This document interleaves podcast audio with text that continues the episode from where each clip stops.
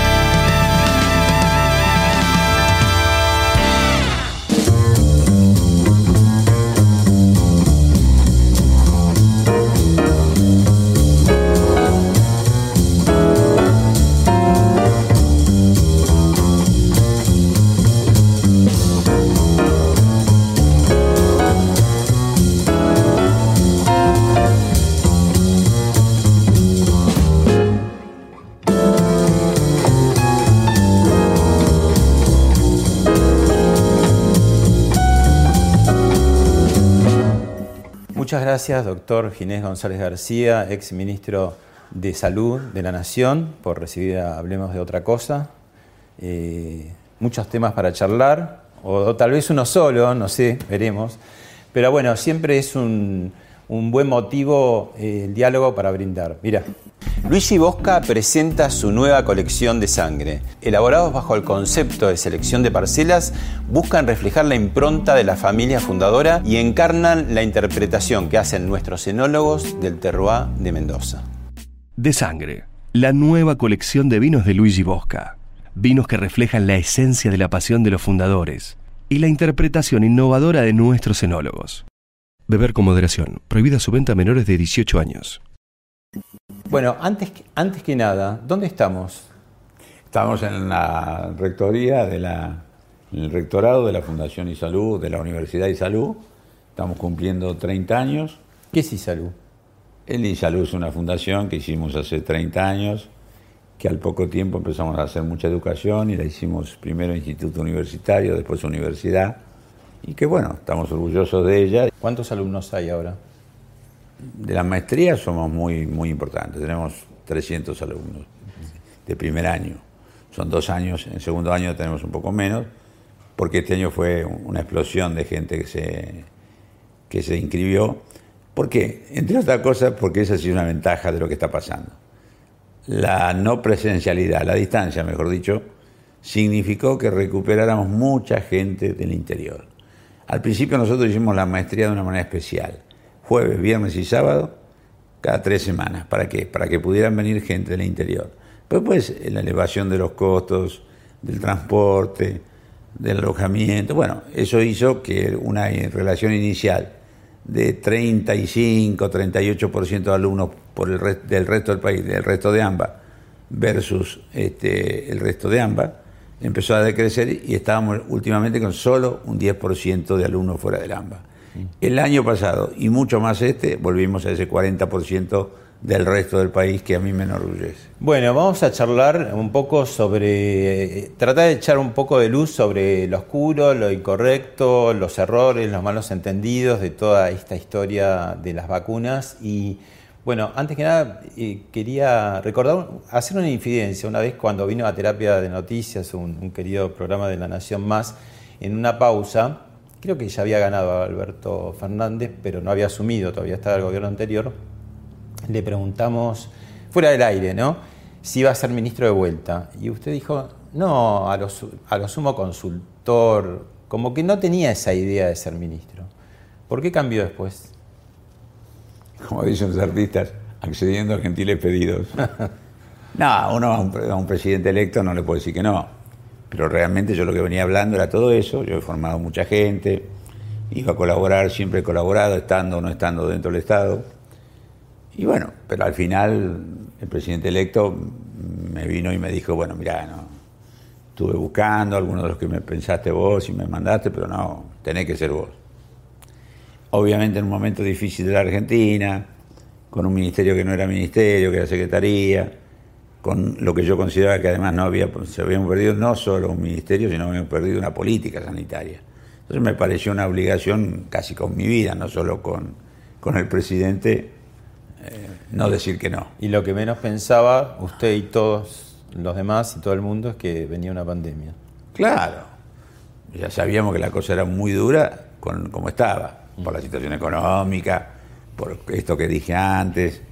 Y la verdad, si a eso se le suma una pandemia, es como que viene volando en una tormenta y se le para el motor. Además, una cosa así pasó. Bueno, en esta tarea me van a ayudar algunos prestigiosos colegas del diario La Nación y de La Nación Más y empezamos con la periodista científica Nora Bar que le va a hacer una pregunta. Va a ser un gusto.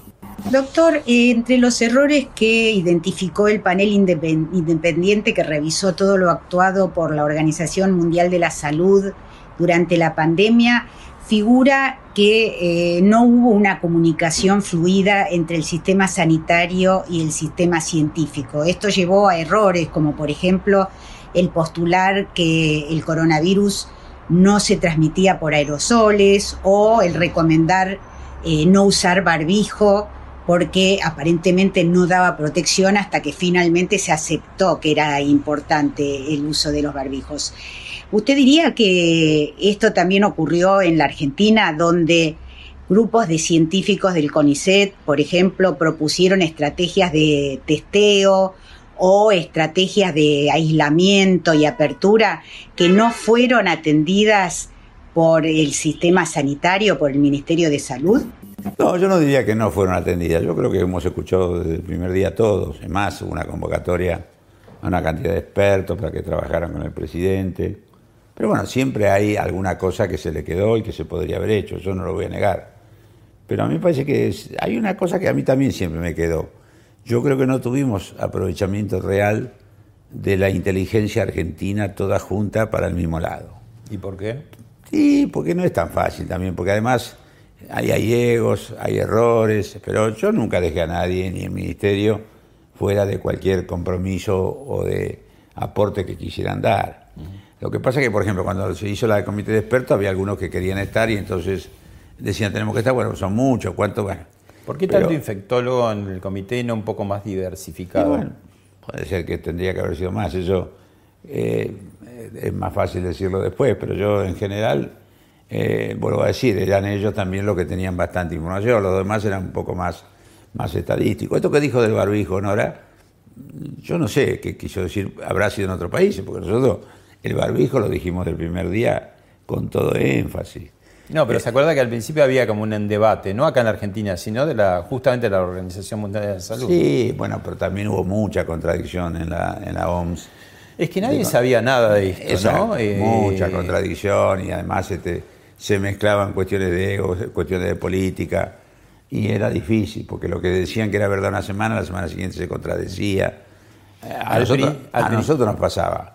Eh, nos criticaron rápido, primero porque habíamos salido demasiado rápido, después se vio que menos mal que salimos rápido, salido en sentido con las medidas, después que las medidas habían sido medio largas, yo creo que fueron menos mal que fueron largas, porque evitaron lo que fue la catástrofe europea, por ejemplo. Con el tema de Seiza estuvimos un poco lentos, ¿no? Me parece, porque ahí el verano sí se metió mucha gente. Yo no sé si es Seiza, eso tiene razón, yo no sé si es Seiza o haber sido más drástico con los argentinos que estaban afuera. Porque las medidas se tomaron a partir de marzo del 2020. Un poquito antes. Ezeiza, ¿no? Un poquito antes, pero no, no drásticas, porque yo me acuerdo que el, interrogatorio y, el compromiso de Ezeiza empezó en carnaval. Me acuerdo porque se llamó un lío, eh, dependía un poco de nosotros. Pero quizás el problema era, era que yo, todos sabíamos, yo lo dije acá, no hay posibilidad que haya, salvo que sea alguien que lo trae. Eso lo dije. Después sacaron la segunda parte y entonces dijeron que había dicho no hay posibilidad que haya. Pero claro, había 200... En ese momento estaba más preocupado por el dengue, que era justo el año de Estábamos ahí, pero además había 250.000 argentinos afuera y que hacían mucha presión. Acuérdense los medios, todo el tiempo hablar. Traerlos, rescatarlos. Y era muy difícil. Hubo provincias, que, países que fueron muy drásticos. Dijeron, no, no vuelven. Pero con nosotros no es tan fácil y además eran muchos. ¿Te acuerdas que había aviones especiales, etcétera? Y ahí nosotros habíamos no en qué magnitud, pero sabíamos que acelerábamos lo que venía y pasó. Mm. Felizmente no pasó muy masivamente porque hicimos mucho control, pero pasó. Ahora, suponiendo que siempre se actuó de, buena fe y no, no, no, se pecó un poco de ingenuos de pensar cuando hicieron el gran anuncio del, mega acuerdo con Oxford, AstraZeneca, Hugo Sigman, ¿no? De decir, bueno, tenemos la vaca atada en algún sentido. Ahora, es como salir con el auto, digo, tengo las cuatro neumáticos nuevos, pero no tengo rueda de auxilio. Y tiene la mala suerte que no pincha una goma, pincha las cuatro, porque digamos, no vienen las vacunas de AstraZeneca, cuesta mucho traer las la rusas, las chinas. Bueno, hemos tenido, recién ahora se podría decir que empieza a entonarse un poco la, un mayor flujo ¿no? de vacunación. Mire, el hecho con COVAX que tampoco querían comprar más porque si bueno, es un gasto pensando que ya tenían seguras las vacunas, ¿no? Después pasaron cosas. es fácil después cuando se interesaba. Primero nosotros no. Toda la apuesta nuestra inicial, casi toda, fue a, a Pfizer. Porque Pfizer venía primero, parecía que iba a tener la vacuna antes el primer ensayo mundial fue acá. Acá. Y, el, más grande, ¿no? El más grande, como te dice. ¿5.000 más o menos? 6.000. Empezaron con 4.000 y fracción, después llevaron 6.000. Hospital militar, todo. Así que ahí, bueno, pero no, no paramos ahí. Eso empezó en julio. Pero también eso tenía que ver con, cómo empezaban ellos a decir que iban a tener posibilidades, porque tampoco no era fácil. Yo le preguntaba a todos, dígame, eh, ¿cuándo van a tener la vacuna? ¿Cuántas van a tener disponibles para nosotros? Y la última era qué precio. Y esa pregunta no la contestaban. Pero nosotros ahí hicimos, este, no solo Astra, que fue después, porque Astra pudimos firmar, con, con Pfizer el problema es que no pudimos firmar. Claro. Eh, después este, firmamos con COVAX, como usted bien dice, eh, tampoco cumplió COVAX y no pudo cumplir. Después firmamos con, con Rusia, y, eh, y efectivamente era un grupo de vacunas, una cantidad que realmente hacían que el primer semestre nosotros lo tuviéramos totalmente cubierto. Otra pregunta, en este caso de eh, Francisco Olivera, que es periodista de Economía del Diario y además es conductor de Más Data en La Nación Más. Quería preguntarle a Ginés González García si es cierto, como dice el CEO de Pfizer, Nicolás Baquer, que el gobierno le pidió menos dosis de las que Pfizer ofrecía en el momento. A ver, todos ofrecían más dosis, pero no se sabía cuándo ni cómo. Entonces, eh, China ofrecía 30 millones y le compramos, la primera compra fue un millón y estamos comprando por lote. Después la segunda fue otro millón y ahora creo que hay otra de, de 4 millones. Acá queda volando todo el tiempo la cifra de 12 o 14 millones de Pfizer, ¿no? Pero eso se dijo mucho antes. Mm. Lo que pasa es cuando, cuando empezamos a llegar al tiempo del contrato, porque pidieron que así no, que yo hice una decisión administrativa que no, no, con eso no. Entonces la ley, necesitamos la ley, empezamos a tramitar la ley. Cuando se termina la ley, que a su vez todavía seguimos dando vuelta porque no se aceptó, nosotros ya teníamos varios contratos firmados. Entonces el volumen que necesitábamos de Pfizer era menos. Es cierto, pero es cierto porque está comparando lo que nos dijeron como hipótesis en julio con lo que nosotros le dijimos o le empezamos a decir en diciembre, porque además nos postergaron. O sea, nos decían, al principio iba a ser el primer trimestre de este año, del año pasado mejor, y después empezamos a hacer primero enero, después febrero, y finalmente, bueno, nunca se cumplió, porque nunca se Sería como una comedia de enredos si no hubiese tantos eh, muertos de por medio, 80.000, ¿no? porque eh, de alguna manera el gobierno dice, siempre quisimos comprar, y lo sigue manteniendo esto, y Pfizer dice, nosotros siempre quisimos vender. Entonces el problema sería casi por una palabra en la ley, negligencia. Un poco más de una palabra, porque negligencia es la más fuerte, pero también dice que tal como está planteada la inmunidad, no es aplicable, o sea que no se podría ejecutar. ¿Y cómo puede ser que, no sé cuántos... Además lo dice por escrito, eso no, no lo digo yo. ¿eh? Claro, pero ¿cómo puede ser que, digamos, cerca de 100 países, no sé si son 110 países, tienen Pfizer y no tuvieron estos problemas? ¿O sí los tuvieron, o los supieron sortear, o, qué, qué, puede suceder? Mire, yo se lo digo lo mismo que decía cuando discutía Pfizer. Ustedes, con todo lo que le hemos hecho nosotros a favor, nos lo hacen muy difícil. Le, ofrecimos en la reglamentación poner todo lo posible, hacer un fondo de reaseguro en Nueva York pero decían no, no y no. Y además no nos decían no el de acá, decían no, decían que la central. Entonces fue muy, muy, muy difícil. Yo también digo, nosotros queríamos, usted dice bien, nosotros queríamos comprar. Ellos dicen que querían vender, pero ponían dos condiciones que especie a la ley especial que le hicimos. ¿Y cuál es la conjetura, digamos? Bueno, especial hasta por ahí nomás, porque la negligencia justamente Esa es una palabra que introduce al final la diputada Cecilia Moró. ¿no? Cecilia Moró es hija de Leopoldo Moró, es vía directa a Cristina Kirchner, y Cecilia Moró es diputada de eh, Sergio Massa. Me, resulta raro que un diputado cuelgue así una palabra suelta y que haga este lío, ¿no? Digo, ¿por qué se, se armó este lío? No lo sé, pero yo no, puedo, decir, los diputados tienen todo el derecho a poner una ley lo que ellos creen y sobre todo porque después lo votan todos los diputados. Claro, así que no.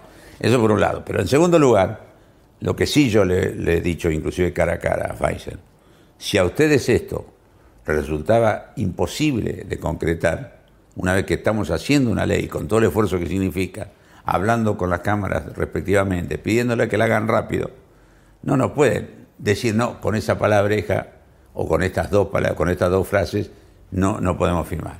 Y segundo lugar, cuando va a Senado nos hubieran dicho y hubiéramos tratado, porque tampoco podemos imponerle nada a las cámaras, che, bueno, ¿por qué no la ayudan y modifíquenla? Y en tercer lugar, nos hubieran dicho antes que se promulgara. Por porque nosotros veto parcial. claro, podríamos tener alguna capacidad de maniobra que la hubiera o no ejercido el presidente. Pero nos dijeron cuatro días después que de que salió la ley. De la pandemia, de las cuarentenas, eh, esta presidencia usa mucho el DNU. ¿Por qué no usar el DNU con las eh, vacunas? Mira, ahí yo, yo dije que quería DNU, pero no por, no por miedo a que lo cambiaran. ¿eh? No, eso no, no por rapidez también, por ir más rápido. Claro, exacto, pues yo quería firmar contrato rápido.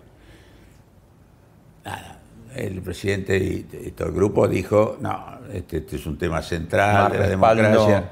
No, no quiero hacer, yo tiene que ser por ley, bueno, que está bien, quiero atravesar un consenso, quiero hacer la transparencia, de hecho la ley dice que todo contrato debe pasar por el Congreso, bueno, tiene más condiciones que la que, que, la que serían estas dos palabras, dice muchas cosas la ley.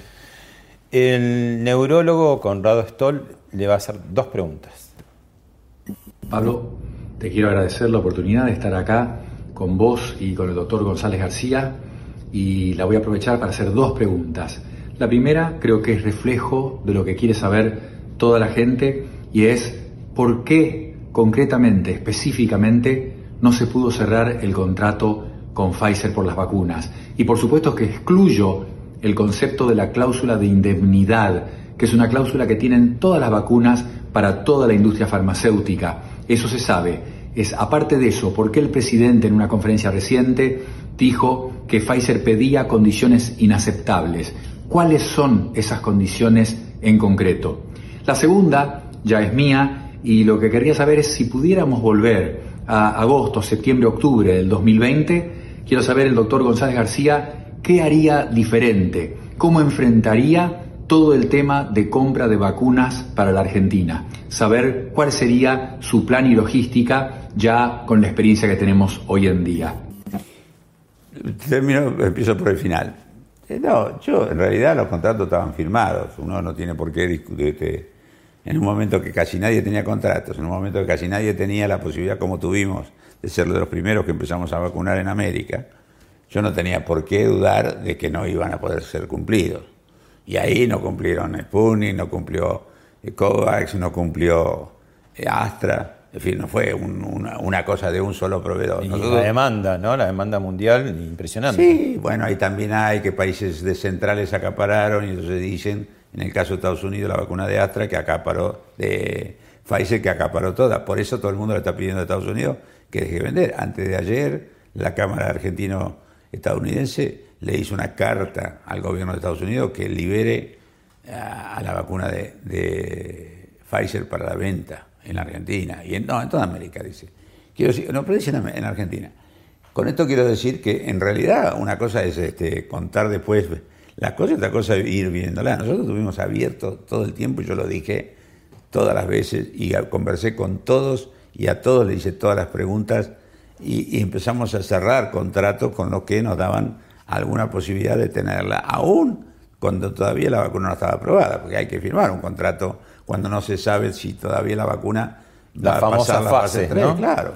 Pero bueno, son, son cosas que había que tomar el riesgo, lo tomé, lo tomó el gobierno, porque claramente teníamos que ver con, con, la idea de tener vacuna, abrimos las puertas a todos, se hicieron 11 fase 3 en la Argentina, hablamos con todos, porque los que no están todavía es porque no es porque no quisimos ponerlo, a ver, es que no están, No estoy hablando ni de Sinopharm ni de, ni de Sputnik. Por ejemplo, ¿quién no está? No está Moderna. Yo estuve con el presidente cuando hablamos con traductor, porque se habla en inglés, con el presidente Moderna. Nos dijo hace varios meses, dijo nada antes del segundo semestre. Es decir, también depende de lo que pasaba en el otro lado y lo que tenía en el otro lado para decir. Pero si hay alguna actitud que hubo, fue eh, de apertura y de todas todo lo que pudieran venderlo y muchos proveedores, porque nosotros tenemos duda que alguno pudiera y otro no pudiera, como pasó al final con todos. Eh, ¿Qué haría distinto? ¿Qué sé yo? A lo mejor ser menos crédulo, pero ¿qué, opción tenía yo? Si no, tampoco no había otro lugar donde buscar, porque buscamos en todos lados, por eso tenemos vacunas de Asia, de Occidente y, todas las que estuvieron disponibles o posibles.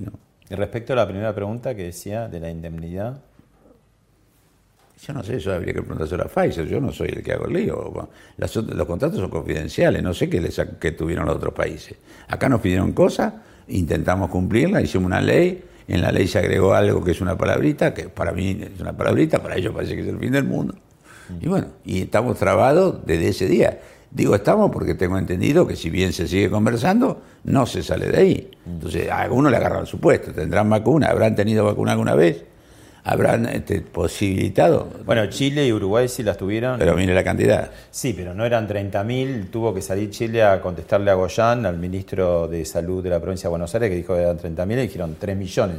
En un país de 19 millones no es tan poco, ¿no? Uruguay eh, ha recibido, al principio era solamente con Sinovac, pero al eh, mayor adulto, al adulto mayor, digo, lo vacunó con Pfizer y ahora indigente se está vacunando con Pfizer. Sí, yo no digo que no. lo que pasa es que eso no lo puedo contestar yo. Porque a mí en Chile, pero por afuera, me dicen, no, acá había una ley de Pinochet que nos permitió. Pero tampoco lo puedo firmar, porque como son confidenciales, no sé lo que cada uno de esos países ofreció. Lo que yo puedo decir es lo que yo viví y, lo que sentí, que obviamente nosotros queríamos tener vacuna de Pfizer. Además hay que pensar que en la medida que avanzaba el tiempo y había otros proveedores, la vacuna de Pfizer, que tiene muchas virtudes, pero tiene un gran efecto. 70 grados claro, no ¿Eso sigue? No, no, ¿Se atemperó? Creo que lo están mejorando, pero no, no, no mucho. Lo cual hacía que no se podía, se podía repartir en los grandes centros urbanos, no había problema. Así estaba armado. Nosotros habíamos hecho relevamiento de todos los, los sistemas de frío que tuvieran menos de 70 teníamos 57 y ya habíamos hablado con ellos que ellos nos iban a dar un tipo de envases especiales para poder descentralizar un poco más. Toda esa parte que era muy complicada de logística, la teníamos pensada y resuelta. Ahora, usted dice, eh, hay un enamoramiento de Pfizer y la ministra Bisotti, su sucesora, dice, bajen la obsesión. Necesitamos pedirle a cada actor de los arcos políticos que bajen la tensión y que bajen la obsesión que tienen con Pfizer, porque Argentina quiere comprar la vacuna de Pfizer, Pfizer le quiere vender la vacuna a Argentina y estamos trabajando para eso. ¿No puede haber algo psicológico ahí de decir, deseo lo que me falta? Es decir, porque. no sé. Y, algo, algo de eso hay, ¿no? Porque decir, que queda como No, pero es que tanto. A ver, teníamos que estar contentos todos los días estos, porque hoy, como usted dijo al principio, hay una disponibilidad de vacuna muy grande. Yo vengo diciendo hace semanas que lo que va a pasar, lo que va a pasar ahora es que va a haber vacuna y tenemos que concentrarnos no en que haya más vacunas, sino que haya más capacidad de vacunar. Rápido. Sí, claro, porque y además hay una cosa, no solo hay más vacunas, sino hay más vacunas que son más fáciles, 4 grados. Es decir, que esto a la descentralización de la vacunación sirve muchísimo más que con una vacuna de menos 18 como es la de Sputnik. ¿Entiendes lo que digo? Entonces, hoy a mí me parece que la, la escala que va a suceder en todo junio de vacunación, primero por disponibilidad y segundo por condiciones, es lo que le estoy diciendo a los ministros, a los amigos, prepárense para una gran y masiva vacunación. No, no habría que achicar eh, esa suerte de cámara compensadora, de, porque muchas veces eh, uno ve en programas de televisión que dicen, bueno, entraron tantas dosis y se eh, suministraron tales, y entre medio queda una cantidad que a veces es un millón o más, ¿no? Que bueno, las tendrá que usar. Sí, yo le digo lo mismo que usted le dice a, mis eh, colegas o ex colegas ministros. Che, cuando veo la cifra de esto, no con todos, le digo, tienen que acelerar y siempre me dan alguna razón, pero yo vengo diciendo, si hay algo que no va a pasar eh, a la sociedad como está el estado de ánimo, es que haya stock de vacunas y no se vacune. Por eso le digo y le vengo diciendo, preparémonos para vacunar en otra escala a la que vinimos hasta ahora. ¿Y ahí, ahí usted cree que hay respaldo para esto? Sí. Sí, algunos lugares más fácil, porque tienen mucho más estructura, la ciudad de Buenos Aires, por ejemplo. Pero yo creo que hay que convocar hoy con una apertura distinta, de las organizaciones sociales, de todos los sindicatos que tienen vacunatorios, ¿entiendes? Todo el sistema de atención primaria, porque es una vacuna que la puede usar el centro de salud, los CAPS. ¿Por qué? Porque una heladera tienen todos los CAPS. ¿Está claro? Entonces, realmente, es cierto que hay que tener cuidado con, los líos que puede haber en el desborde, porque ahí tiene que tener un sistema que empiece a hablar de la simultaneidad y no tanto del orden de precedencia. Creo que ahora va a haber que hacer una combinación de las dos cosas, como un poco hace la provincia de Buenos Aires, ¿no? El tema de la polémica se dio por la famosa figura del intermediario, la figura intermedia, qué sé yo. Ahora, Pfizer tiene en Argentina, está instalado, no, es, eh, no necesita intermediario porque en todo caso tiene sus propios representantes. ¿no? Eh, ¿Por qué se hablaba tanto de la figura del intermediario? Pregúntele a la señora Patricia Burri. Sí, yo que no, no gozo. Nosotros nunca hablamos con nadie que no fuera un hombre de Pfizer. Usted se había, este, después de la renuncia, eh, respetado un silencio absoluto y por esta denuncia que hace Patricia Burri, que en efecto en la primera vez que sale habla de la palabra retorno, la usa. Eso se llama en cualquier lugar del mundo querer eh, tener un retorno de esa vacuna. Y esto, esto... Eh, ¿Vos, estás, vos, estás, acusando al ex ministro de, intentar tener un retorno de esa vacuna? Pero no tengo la menor duda. No, después creo que la, un poco la, relativiza, ¿no? Como también el titular de COVAX, eh, Cornejo, que también había dicho que, que la Argentina, ¿cómo era que decía? La Argentina no optó por Pfizer, pero después aclaró que era por lo que este trabado contrato. ¿no? Sí, terrible, porque además el señor, primero empezó por lo, segundo que dijo. El señor este, no, sé qué quiso decir ni qué quiso hacer, porque el número que ofrecía de Pfizer eran 182 mil, por eso le digo que es testimonial. Venía tarde, venía peor que ningún otro COVAX de los 9 millones comprados decía, tenía 1.900.000 entregados, o sea, el que viene más atrasado de todo. Al que más le pagamos con anticipación y salir a decir una cosa que después se dedijo, dio 40 declaraciones, pero bueno, siempre genera más lío. Y vuelvo a decir, 182.000, o sea, no era que... Uh, además, 182.000 con el contrato de Pfizer, con lo cual de hecho no se podía, porque no éramos nosotros, era Pfizer el que decía que no. Esa es la primera. ¿Cuál era la segunda? No, el tema de que usted eh, rompió el silencio precisamente por ah, Patricia Burrich. Una cosa es que uno se quede en silencio para que trabaje la justicia y no interferir, y otra cosa que le digan retorno. Retorno todos sabemos lo que significa. Yo tengo muchos años de servidor público, jamás me he dicho de todo. Me dijeron que estaba envenenando a la gente hace poco a ti. Yo nunca seleccioné, pero retorno es otra cosa. Por eso voy a actuar con toda fuerza, con toda fuerza, en todo lo que me, me permita la ley contra eso.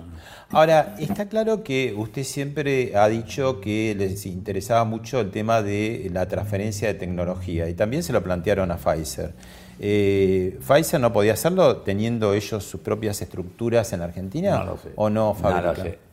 No lo sé. Yo tengo la idea, pero no le puedo, mire, eh, tengo más o menos la idea, pero hace un tiempo yo... Porque Sputnik ya lo hace, ya, ya el, Instituto Gamaleya ha dado el visto bueno para que se produzca en Richmond, ¿no? Pero le cuento una cosa, eh, Pablo. En general, la industria multinacional no elabora acá, importa.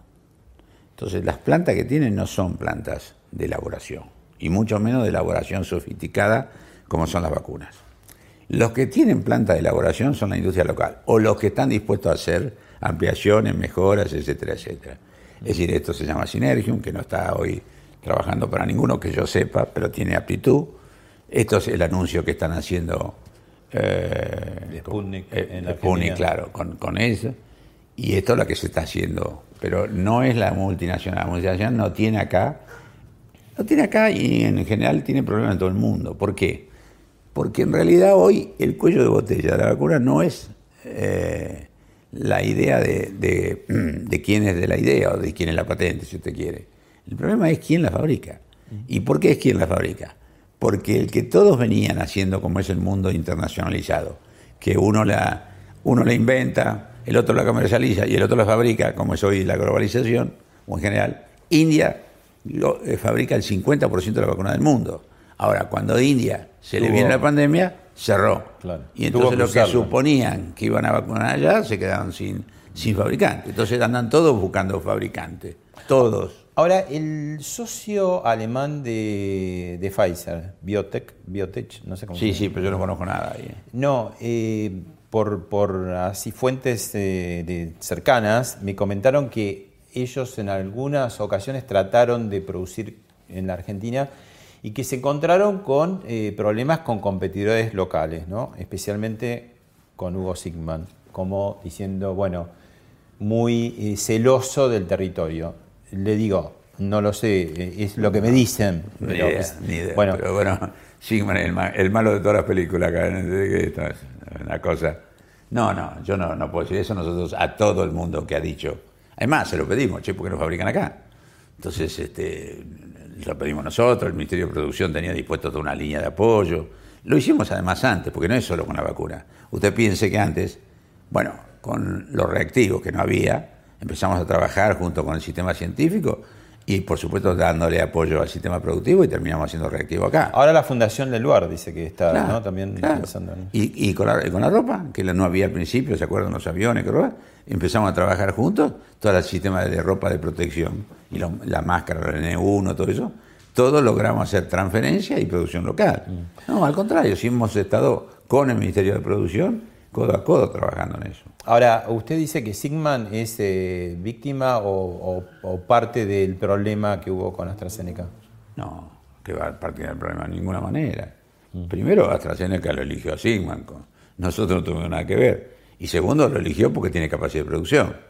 Así que eso es un orgullo para los argentinos. Usted lo conoce desde el secundario, aunque no eran compañeros. Sí, pero no, éramos compañeros. Es cierto que hicimos un secundario en la misma escuela, muy mala escuela, muy mala escuela. ¿Cuál?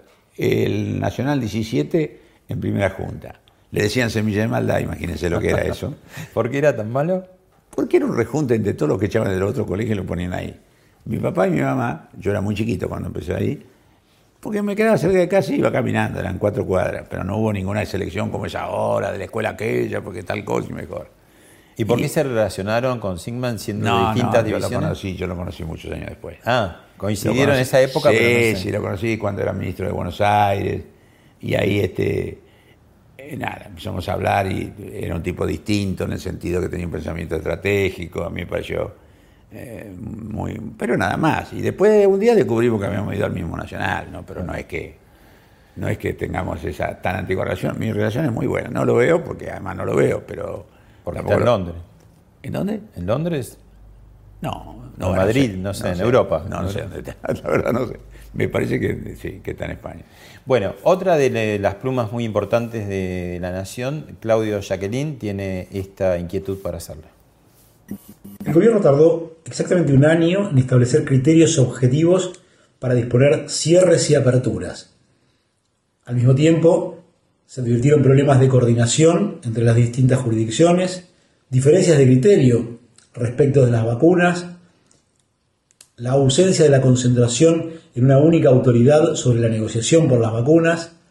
¿No le parece que esto refleja una falta de liderazgo en el abordaje de una pandemia tan grave como la que hemos vivido? En un país federal, en un país federal este, yo creo que nosotros hemos tenido liderazgo y lo muestran los hechos. Ustedes piensen lo que, por decir dos países federales de acá, uno Brasil, otro Estados Unidos, lo que pasó. Cada cual hizo lo que quiso y contradeciéndose.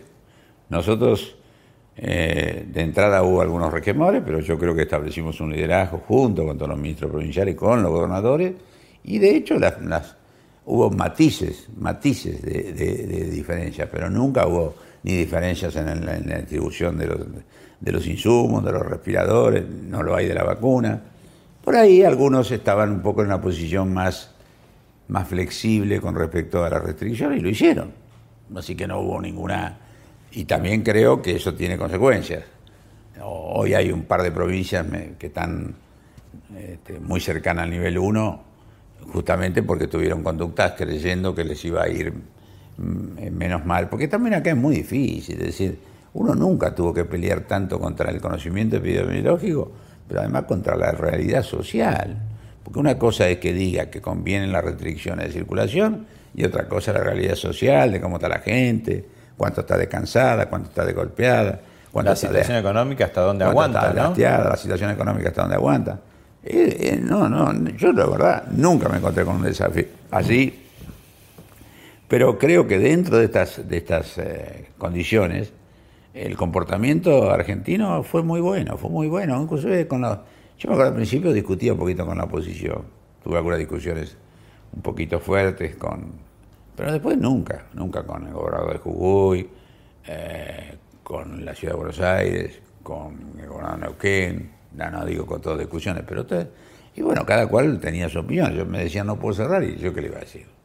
¿Qué le iba a decir? Mira, me parece que sí, que es necesario, cuidado, si no paras ahora, este, te vas a, te vas a, lo vas a pagar después. Y Ahora, creo que en eso hicimos lo que hicimos, porque también hicimos juntos. Usted ve que no hubo una sola queja en la distribución de respiradores. ¿Usted recuerda? Al principio algunos dijeron que no, que le estaba sacando respiradores a ellos, ni una. Tampoco lo hubo en la distribución de todos los otros insumos durante todo el tiempo. Y claramente no lo está yendo, no está habiendo quejas, no hubo ni hay quejas en la distribución de vacunas.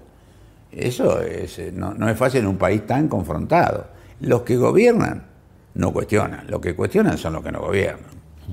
Ahora, buscado o no, eh, quedó cierto sesgo ideológico con las vacunas, porque digamos, finalmente las que se consiguen es, la rusa y las chinas, y la ministra acaba de volver de un viaje a Cuba eh, en busca de la soberana y usted habrá tenido conversaciones con Moderna, pero no prosperaron, tampoco Johnson y Johnson. La israelí me parece que después de cómo votamos en la ONU se aleja de vuelta. Eh, y entonces eh, quedó un sesgo ideológico de las vacunas. Sí, pero no por nosotros. Se armó un lío. Bueno, la situación, como la manejaron. Pero se acuerda, no, no, como la manejaron, no, había gente que salía que no, la vacuna, la de Puri no me la pongo. Pero eso era al principio porque le faltaban las fases. Digo, no es un país, la, Argentina, antivacuna, digo, más allá de testigos de Jehová, de algunos ahora que dice que se le pega al imán y que son como locos, que divertidos o no, en memes, la gente desde chico, tanto el sistema público como privado, todas las clases sociales, hay una cultura de vacunación. Y, usted vaya, no, digo porque hay algunos canales de televisión que han dicho este, los partidos anticuarentena, la oposición, y todos los votantes de anticuarentena. Y uno va a Recoleta, Belgrano y todo, está lleno de vacunatorios. Digo, nadie cuestiona, por supuesto. No, pero la cosa es anticuarentena y antivacuna, cuidado. ¿eh? Bueno. Pero digo, ustedes se, pusieron la vacuna al principio porque todavía no estaban aprobadas, pero una vez que fueron aprobándose... no, no. no estaban aprobadas, nunca usamos nada que le, le, faltaba, le, faltaba, que apareciera un artículo en Lance. en Lance que parece que no importa la agencia regulatoria de un país, que realmente es mucho más seria, si usted quiere, o por lo menos igual de seria que cualquier revista, y ahí no alcanza, tiene que ser que salgan alguna revista. Bueno, para mí eso es un problema cultural también, ¿no es cierto? De un sesgo previo. Y en ese sentido, nosotros negociamos con todo, negociamos con todos los países de Occidente que tenían vacuna y con Asia en los que tenían vacuna. ¿Cuál lo faltó? Pero de Occidente hasta ahora no tenemos. ¿Cómo ¿Astra qué? ¿Dónde es Astra? Bueno, Astra está eh, justamente entrando, digo, pero toda la primera etapa. Toda la etapa de COVAX, COVAX tenía toda de Occidente, no tenía ninguna de otro lado. No tiene ninguna de otro lado. Que no tenga vacuna por repartir es otra cosa. Pero todas las COVAX son de ahí. Mm. Este, y después, bueno, tuvo que ver con los que eran proveedores. Moderna le dije, no es que no negociemos, negociamos y eh, nos dijeron después del segundo semestre, estaba yo con el presidente, con el traductor. Eh, ¿Quién nos falta? Janssen. Janssen está en plena negociación, pero Janssen no tiene todavía la vacuna y además Janssen le, tuvimos especial simpatía el primer día. ¿Por qué? Porque Janssen es una sola dosis, con lo cual simplifica terriblemente la logística y además Janssen es 7 dólares, con lo cual abarata también contra cualquiera de las otras. Bueno, ahora eh, Rusia está diciendo, un poco mirando la experiencia argentina, si esa primera dosis o algo parecido es como la Sputnik Light y si eso alcanza. Sí, eso es otra, otra discusión. Yo lo que creo que acá hay que vacunar, y sobre todo primera dosis, y si hubiera de una sola dosis sería fenómeno. O sea, la primera dosis seguramente ya lo salva de, digamos, de la internación gravísima y la muerte. Sí, eso es lo que estamos pasando en el mundo, los países que pasan los 30, 35% de alguna vacuna, no de cualquier vacuna, las que dan más inmunidad. Hay algunos fenómenos recientes que están haciendo dudarse de esto, pero lo que está pasando es que la curva baja brutalmente, tanto de internaciones como de muerte, que son, me parece, las dos cosas fundamentales. ¿no? El, estallido del llamado vacunatorio VIP, entre comillas, ¿tiene que ver con esa salida eh, tan explosiva pública de Horacio Berbisky? Yo creo que sí, pero bueno. Si usted sale y dice, me vacuné porque soy amigo, nunca se vacunó porque fuera amigo. No, no, no, ¿no son amigos? No. Ah, no, porque él dijo que era amigo. Llamé a mi viejo amigo Ginés González García, quien alguien conozco desde mucho antes de que fuera ministro, este, y me dijo que, que tenía que ir al hospital Posadas. Y, Pero además lo dijo en un sentido que se entendía que le había tocado por eso, no le tocaba porque tenía el años que tenía. Y estaba en el grupo de que estaba. Pero bueno, mire, ¿Por qué se sacó del hospital Posadas? Y por decisión, del, no por decisión, por, por pedido del director del Posada, diciendo que era una persona mal vista en el Posada por su antecedente político. El Posada es un hospital muy politizado. Llamó a mi privada, yo no lo atendí, dijo que no, no lo quería vacunar ahí porque se le armaba esto, el otro, por estas condiciones. Y yo creo que me equivoqué ahí, porque me vinieron a consultar así, dentro de las cosas que 50 cosas le consultan a uno, una tarde que estaba al borde de salir para, para viajar afuera, a las provincias, ¿no? Y yo dije, bueno, sí, yo no tenía que haber dicho, yo que decir, acá los lugares públicos son públicos, nadie puede decir quién, a quién vacuna, a quién no vacuna. Bueno, pero ya está. Pero hubo otras vacunas, el expresidente Dualde y después Aldro Iglesias, ¿no? sí, ahí hay también. y algunos dijeron que hasta 70, no sé. No, sí, sí, son 70. Ah. Son 70, pero cada una de ellas fue explicada a, la justicia. Yo ahí no quiero hablar mucho porque una por una. Algunas tenían tres razones, cuatro razones entre las eh, disposiciones vigentes o la resolución. Carlos Zanini entra dentro de eso. Sí, el procurador, ¿qué no va a ser? ¿Cómo no va a ser personal específico el procurador, el abogado del Estado argentino? Pero él figuraba como personal ah, sanitario. mire, Pablo, si usted mira, y usted sabe mirar los números, ahí, cuando nosotros empezamos, eh, que dimos el año pasado eh, plata, los bonos, los bonos de los trabajadores de salud, que por supuesto muy merecidos. No solo. Suficientes, ¿no? Porque 840 mil. Empezamos con 600, bueno, cuando tenían comprobado, pero bueno, yo hasta me sorprendí. Me sorprendió que hubiera tantos trabajadores, de todo tipo, ¿eh? porque no eran solo de terapia, eran todos los este, em, empleados administrativos, cualquiera. Pero resulta que los que figuran como trabajadores de la salud son largamente dos millones y pico. O sea que dos Bueno, pero ahí también estaban metidos psicólogos, psiquiatras. No, no, bueno, no, no, vuelvo a decir. Otras áreas que no estaban en, el frente de batalla, digamos, ¿no? De todas maneras da mucho más esa, esa nomenclatura. Es decir, evidentemente en todos los lugares le ponían trabajadores de salud cuando no, no sabían qué, poner. Ahora, no, no puede haber pasado esto que es, no está bien, ¿no? Pero es muy cultura argentina, ¿no? Es decir, eh, antes pasaba cuando costaba eh, sacarse el documento de identidad que decía, che, ¿no tenés algún conocido? Y sí, hay una fila corta. Y después hay una fila larga.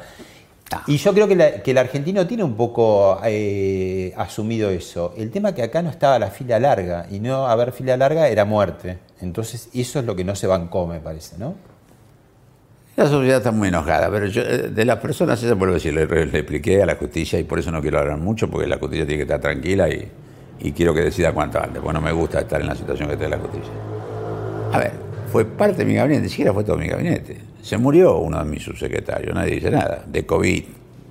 Eh, el otro todavía está en rehabilitación y casi se muere. Eh, dijeron que iban colectivos, los colectivos eran de, organismos que trabajaban con las personas, la, Dirección Nacional de Emergencia Sanitaria que hacía los hisopados, entonces decían que eran una cosa absurda. Sí, molestó mucho que hubiera chicos y chicas tan jóvenes haciendo la B, ¿no? Que uno decía, bueno. No, pero eso no, eso no fue zona posada. No, no, no, no es del vacunatorio. pero digo. No, fue el presidente, fui yo, fue la televisión, epa. Tampoco no era que estábamos escondidos, ¿no? Claro, no, no, eso al principio nadie lo cuestionó tampoco. No, pero bueno, decir, pero este, reitero, ahí eh, yo expliqué caso por caso y muchos de los casos tienen mucho más de una de las causas por la cual se podía vacunar. Así que bueno, jefe de política del diario La Nación, Jorge Liotti, y su, su pregunta. Quería preguntarle a Ginés González García si consideraba que la actual ministra de Salud, Carla Bisotti, podía estar en desconocimiento de la organización de la vacunación especial que se hizo tanto en el Ministerio de Salud como en el Posadas. En la del Ministerio no lo sé, porque fue ese día y fue por una cabeza y ella estaba conmigo en, en Entre Ríos, habíamos ido a Entre Ríos. Y eso duró ese día, ¿no? Pero si son 70 no habrá sido en un solo día, digo. ¿Cómo? Que si son 70 casos, como No, no, pero por eso dije en el ministerio. En la de. En Posadas sí en hubo. sí, en Posadas sí, sí, era el lugar donde íbamos todos, donde se mandaba todo el mundo. Ya lo explicó el presidente, el jefe de gabinete, yo, no hubo un vacunatorio VIP. Y, y, y que ella por ahí no se enteró, dice. ¿Qué qué? Que, no, de- la pregunta era que si, si le parece que pudo no haberse enterado de, de- de toda esta situación. De la de. Dame- de- no, de lo de Berbisky. de- Ah, no, se enteró seguro ese día, pero más tarde cuando apareció, o el otro día a la mañana, qué sé yo, cuando se enteró. No, yo no hablé con ella nunca de eso. ¿Le parece mal que haya gente que se vaya a vacunar afuera? No, mal no me parece. Obviamente es una, es una salida individual que algunos pueden, pero no, eso no resuelve ningún problema epidemiológico. De todas maneras, bueno, tampoco nadie le puede prohibir a alguien que haga esto. Algunos, hay- algunos países lo hacen inclusive. Estados Unidos siempre cobró la vacuna. Es, es un cambio importante esto que está pasando ahora. Que primero lo hace gratis, felizmente para los americanos.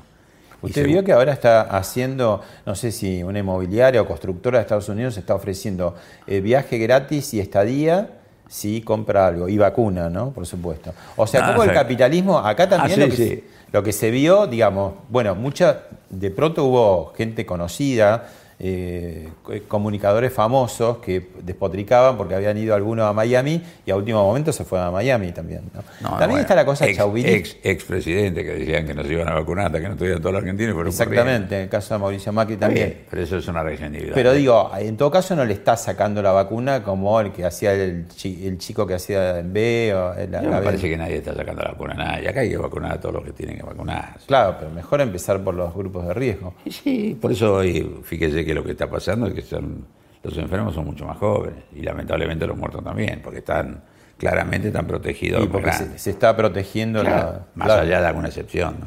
Sí, y, y con el tema de, de otro, otra gran discusión y, y- y polémica, por supuesto no es del, del- del área suya de salud, pero tiene que ver, ¿no?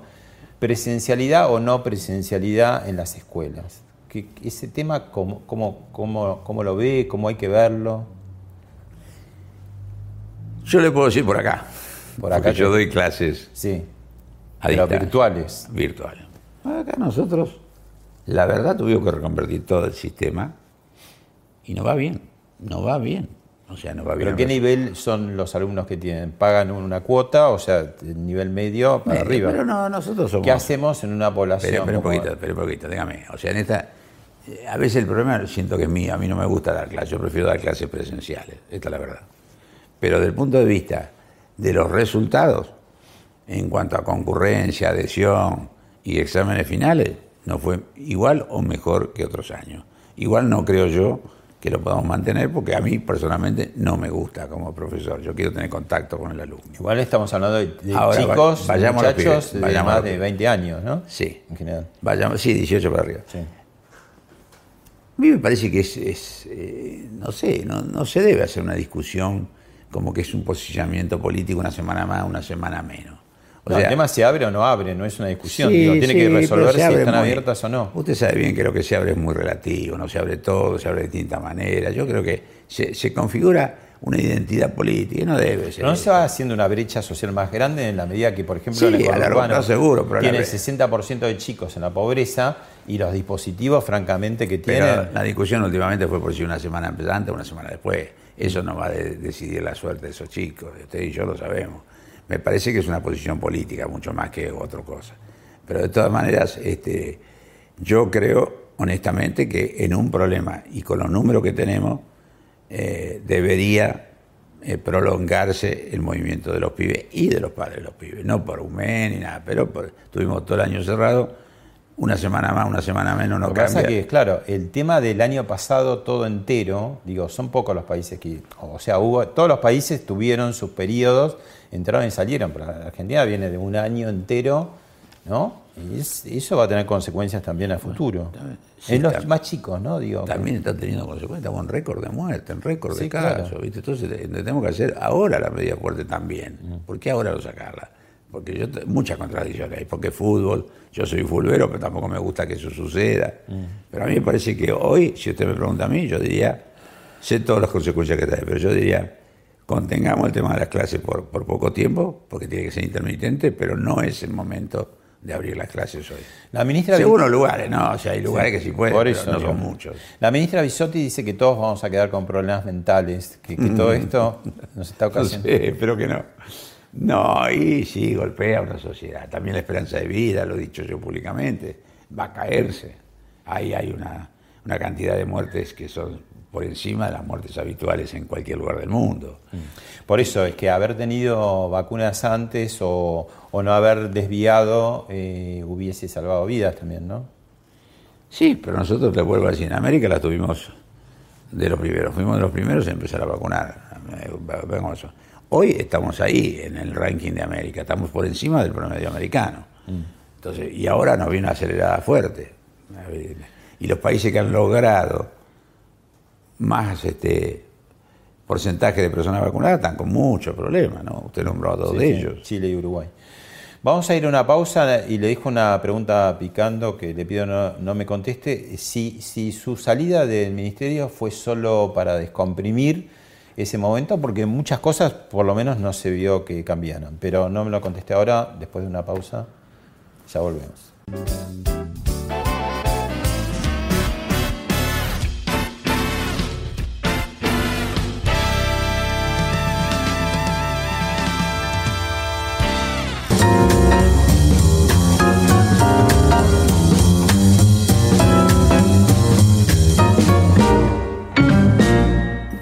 Bueno, antes de que me conteste la pregunta que quedó pendiente de si era nada más que para descomprimir su salida del ministerio, eh, vamos a escuchar a José del Río, que es secretario general de redacción, conductor de Mesa Chica, de Comunidad de Negocios en La Nación Más, y esto es lo que tiene para decirle.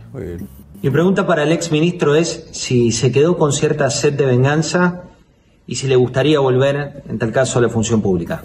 No, que no se de venganza ninguna, a ninguna, de ninguna manera. Eh, por supuesto que a uno no le gusta, le voy a decir que sí, que salí contentísimo. También salí aplaudido y llegué aplaudido, pero... ¿No habló más con el presidente? No. Pero, pero no, no, no por ninguna razón, crea yo, que no sea... Igual él cada tanto en los discursos lo recuerda, lo recuerda bien. Sí, sí, con mucho afecto. No, no, no, en eso yo no tengo ningún resentimiento. Más, nunca en mi vida me he manejado con resentimiento. Yo lo dije varias veces. A mí lo único que me hubiera gustado es poder explicar un poco esto que tengo que limitar con usted por el tema de la justicia, antes que se armara el lío con la justicia. De decir por qué fueron vacunados y cuáles eran las razones, cada uno de los casos. Creo que hubiera amortiguado mucho el río y bueno, si había que renunciar para descomprimir políticamente, yo también soy un tipo que llevo muchos años en política y iba- lo hubiera hecho. Eso no me pareció, me hubiera gustado de otra manera. Pero bueno, todo el presidente es el que juzga las decisiones, que tiene la responsabilidad máxima y puede hacerlo como lo hizo y nada. Por supuesto que yo este, no estoy contento, pero entiendo perfectamente lo que pasó. Ahí José también le pregunta, casi la respuesta es, es- es obvia, ¿no? Si, si volvería a la función pública. Siempre digo que no. Porque usted me lo preguntó y había dicho que no, que no, que ya tenía tantos años, que iba a hacer la universidad. Mis últimos años los quiero dedicar acá, a que crezca, a que mejore. Yo creo que no. Creo casi con seguridad que no. De hecho, me enojé inclusive cuando alguien tiró por ahí que embajador de Colombia. Mentira. Ni nadie me lo dijo, ni yo me iría de la Argentina, ni loco ahora. Alguna cosa de, de- de función sin ser cargo público. La última, ¿está escribiendo una novela? sí, lo digo como culpable. ¿no? Sí, yo estaba escribiendo hace muchos años, no sé si escribiendo, poniendo borradores. Yo no soy muy desordenado, entonces no estaba con un sistema así de un escritor, sino que escribía por ahí casi raptos, escribía algo que se me ocurría de la imagen. Pero sí, y además es una travesura, la, ¿por qué? Porque primero la debo desarrollar en mi pueblo, San Nicolás, ciudad muy antigua de la Argentina. Segundo, la llevo a uno de los periodos más oscuros de la historia argentina, 1830, 1840. No, usted sabe. Y tercero, mezclo, a mí siempre tuve mucha admiración, yo me he dedicado toda mi vida a medicamentos, de esta casa soy profesor de política de medicamentos, tengo varios libros de medicamentos, y eh, siempre tuve mucha admiración a, los alquimistas, unos locos, aventureros, transgresores, pero que iba más allá de la frontera de la moral y del conocimiento. Buscando... ¿Se llama amantes y alquimistas? Ajá. Entonces, bueno, la idea es mezclar esas dos cosas y, transgresores son también los amantes. Bueno, ahí, estoy. Eh, me falta la idea esa que dicen que hay que tener para ser escritor. Me siento todos los días y escribo tantas páginas, eso no, lo puedo hacer. que decía García Márquez, tres, páginas por día, al cabo de un año es un libro de mil páginas. Sí, yo no me voy a meter con García Márquez ni a discutirlo a García Márquez, pero de García Márquez, pero yo no, eso no lo hago seguro. Eso no lo hago seguro. Pero bueno, por ejemplo, este, mañana no, el lunes, me dejé la tarde el lunes porque digo, bueno, sí, no, no me metan más cosas y el lunes me dedico a escribir. Pero bueno, ojalá que lo pueda hacer. Y ojalá que, que bueno, cuando, cuando la tengamos la discutamos la novela y no todos estos temas, ¿no? Gracias, doctor. No, a usted, un gusto.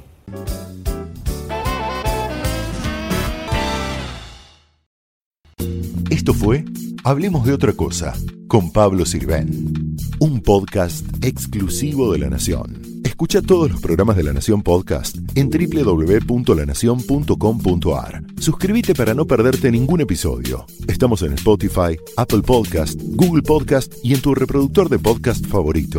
Seguí escuchando La Nación Podcast.